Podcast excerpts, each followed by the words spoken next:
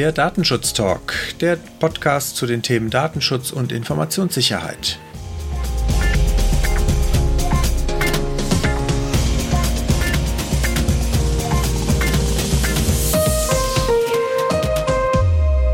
Heute ist Freitag, der 3. April 2020 und wie jede Woche schauen wir wieder zurück, was in der Datenschutzwelt so passiert ist. Mein Name ist Heiko Gossen. Und mein Name ist Laura Druschinski. Redaktionsschluss war heute um 10 Uhr und Laura hat bestimmt das erste Thema für uns. Ja, selbstverständlich. Ich habe eine Pressemitteilung des LFDI Rheinland-Pfalz mitgebracht zu Beginn. Und zwar geht es hierbei um Tracking-Methoden zur Nachvollziehbarkeit der Verbreitung des Virus Covid-19. Innerhalb der Pressemitteilung sagt Herr Professor Dr. Kugelmann, dass eine App durchaus datenschutzkonform gestaltbar ist und dass selbstverständlich auch nach seiner Aussage die Bekämpfung der Pandemie oberste Priorität hat. Jedoch selbstverständlich auch die Grundrechte und Grundfreiheiten der betroffenen Personen nicht außer Acht gelassen werden dürfen. Kriterien für so eine Tracking-App sollten sein die freiwillige Nutzbarkeit, die Zweckbindung, die Pseudonymisierung der Daten, aber auch natürlich die Löschung, wenn denn dann hoffentlich bald die Infektionsgefahr vorüber ist. Sehr gut. Das deckt sich ja Gott sei Dank auch mit dem, was wir in den vergangenen Folgen schon gesagt haben, dass so eine App durchaus datenschutzkonform gestaltet werden kann. Und wenn man die Pressemitteilungen und die Nachrichten in den allgemeinen Medien so richtig hm, verfolgt, dann sieht man ja, dass da schon einiges passiert und genau in diese Richtung ja auch gedacht wird, was Apps angeht. Sehr gut. Genau, richtig. Ja, ich hätte was von der LFDI in Baden-Württemberg, von Stefan Brink. Der hat auch eine Pressemitteilung rausgebracht zu dem ja, zu anderen Covid-19-Themen, nämlich halt natürlich, dass viele Unternehmen jetzt von den Herausforderungen standen, Video- und Telefonkonferenzsysteme auszusuchen, mit denen sie arbeiten und hat hier nochmal darauf äh, hingewiesen, dass es natürlich auch hier Unterschiede gibt, was die Datenschutzfreundlichkeit verschiedener Anbieter und Tools angeht.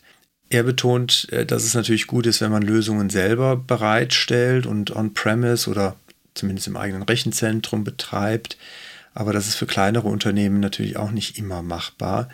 Wobei, wenn man sich das so anschaut, ich glaube, es gibt auch viele Lösungen wie zum Beispiel Nextcloud oder Jitsi Meet, die halt mit eigentlich relativ wenig Aufwand selber betrieben werden können.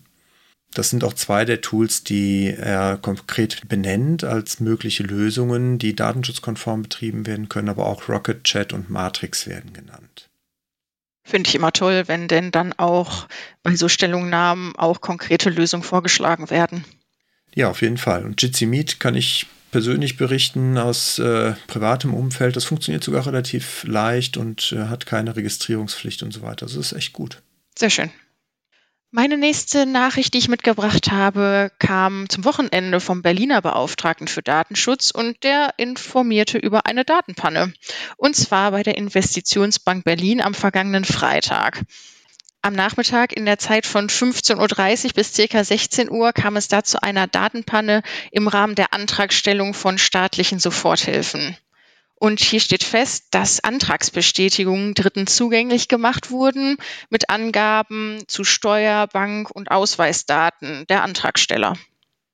Das ist natürlich nicht so schön. Auf der anderen Seite, wahrscheinlich sind das auch Anwendungen, die jetzt relativ schnell aus dem Boden gestampft werden mussten und dann auch das eine oder andere an Sorgfalt vielleicht nicht ganz so eingehalten werden konnte, wie man es normalerweise in der Entwicklung erwartet. Ja, das stimmt. Aber trotzdem innerhalb dieser halben Stunde sollen wohl über weit über 300 Datensätze betroffen gewesen sein. Aber in der aktuellen Situation natürlich auch klar, dass da natürlich die Antragstellung für viele Firmen super wichtig ist.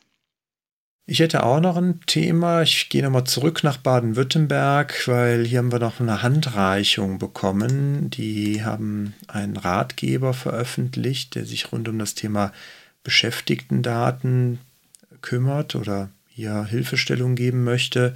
In diesem Leitfaden werden neben so ein paar Grundsätzen dann verschiedene Fallbeispiele auch behandelt, was ich ganz gut finde, weil es ja übliche Dinge sind, die man im Unternehmen halt so auch betrachtet. Das fängt dann an von unerlaubter Öffnung eines E-Mail-Postfachs bis hin zu so Dingen wie, wie es mit alten Bewerbungsunterlagen umzugehen oder aber halt dann auch so Dinge wie zum Beispiel Mutter Tochterverhältnis äh, in Konzernen oder in Unternehmensgruppen.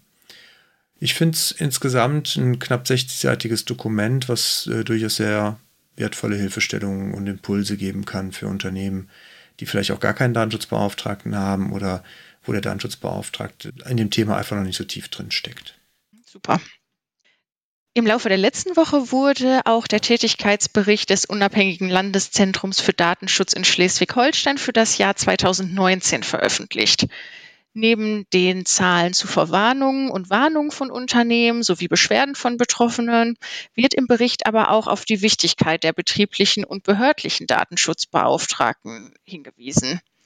Frau Hansen betont im Bericht, dass diese doch als Vorortkompetenz immer genutzt werden sollten, aber auch, dass entsprechende zeitliche Freiräume für die wichtigen Aufgaben eingeräumt werden müssen. Im weiteren Verlauf des Berichts geht sie auch noch auf die Zertifizierung zur Einhaltung der Datenschutzgrundverordnung ein. Nämlich da wird der Wunsch ausgesprochen, dass das im Laufe des Jahres 2020 auch immer mehr in der Praxis umgesetzt wird. Ja, ich glaube, gerade Datenschutzbeauftragte, die das äh, neben einem Hauptjob im Unternehmen machen, sind da sehr dankbar, wenn man ihnen auch mehr Zeit gibt, um halt die Belange von den Betroffenen, aber natürlich auch des Unternehmens dann auch vernünftig umsetzen zu können. Ja. Genau, richtig, ja.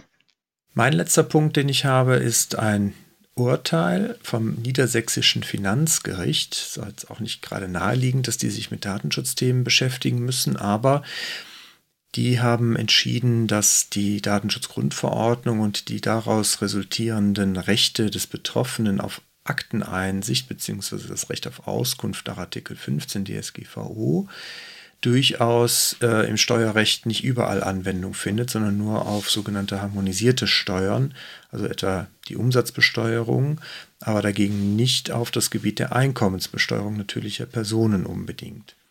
Hintergrund ist hier ein Kläger, der ja, dem es eigentlich gar nicht so sehr um das Persönlichkeitsrecht geht, zu wissen, was über ihn gespeichert ist, wofür ja der Artikel 15 DSGVO eigentlich gedacht ist, sondern dem geht es mehr darum, Beweise zu bekommen, warum er halt gegen seinen ehemaligen Steuerberater vorgehen kann und den eventuell auf Schadensersatz verklagen kann.